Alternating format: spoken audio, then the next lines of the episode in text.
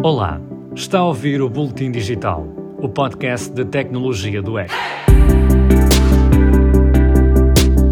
Novo supermercado do continente não tem caixas registadoras. Os clientes podem entrar, pegar nos produtos e sair. A nova loja da Sonai, em Lisboa, fica perto do Jardim do Arco do Cego e chama-se Continente Labs.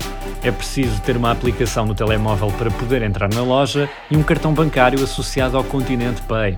Através de centenas de câmaras e sensores, o sistema reconhece os produtos que foram retirados das prateleiras e constrói uma espécie de carrinho de compras virtual. Depois de se sair do estabelecimento, o valor dos produtos que foram postos no cesto é automaticamente debitado da conta do banco. O novo continente foi lançado em parceria com a startup Sensei, mas não é a primeira loja deste tipo em Portugal.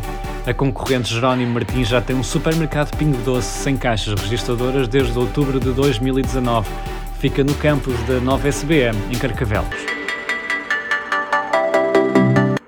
A Amazon vai gastar mais de 8 mil milhões de dólares para comprar a produtora da saga James Bond. A empresa espera gerar sinergias entre a Metro Goldwyn Mayer e a plataforma de streaming Prime Video. É a maior compra da Amazon desde que adquiriu a Whole Foods em 2017 e a operação é mais um exemplo de consolidação no setor dos média, por causa da tendência do streaming. Por falar no Prime, o serviço de subscrições da Amazon foi lançado esta semana em Portugal. A empresa tem se aproximado cada vez mais do mercado nacional, primeiro com a tradução para português europeu da loja de Espanha e agora com o serviço premium. Através de uma mensalidade de 3,99€, os portugueses beneficiam da plataforma Prime Video, armazenamento ilimitado de fotografias e portes grátis nas encomendas. Há dias, o governo admitiu que a aplicação de rastreio Stay Away Covid não funcionou em Portugal. Agora, um responsável admite ao ECO que o benefício de se ter a app já só é marginal.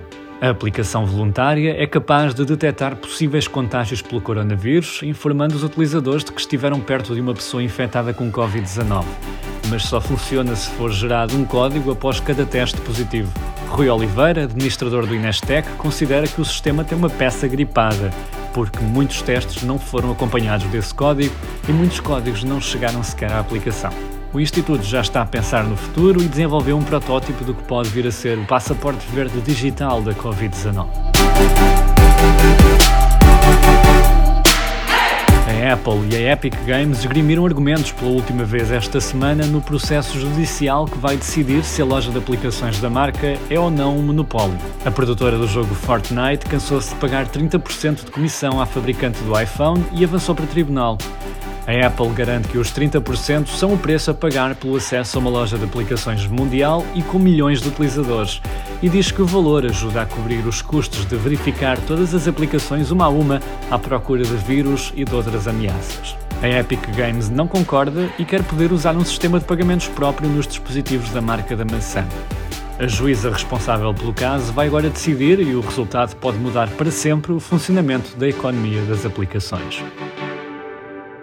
Este foi o Boletim Digital desta semana. Siga este podcast no Spotify, no Apple Podcasts ou onde quer que ouça os seus podcasts. O meu nome é Flávio Nunes e pode acompanhar o meu trabalho em eco.pt. Até à próxima semana.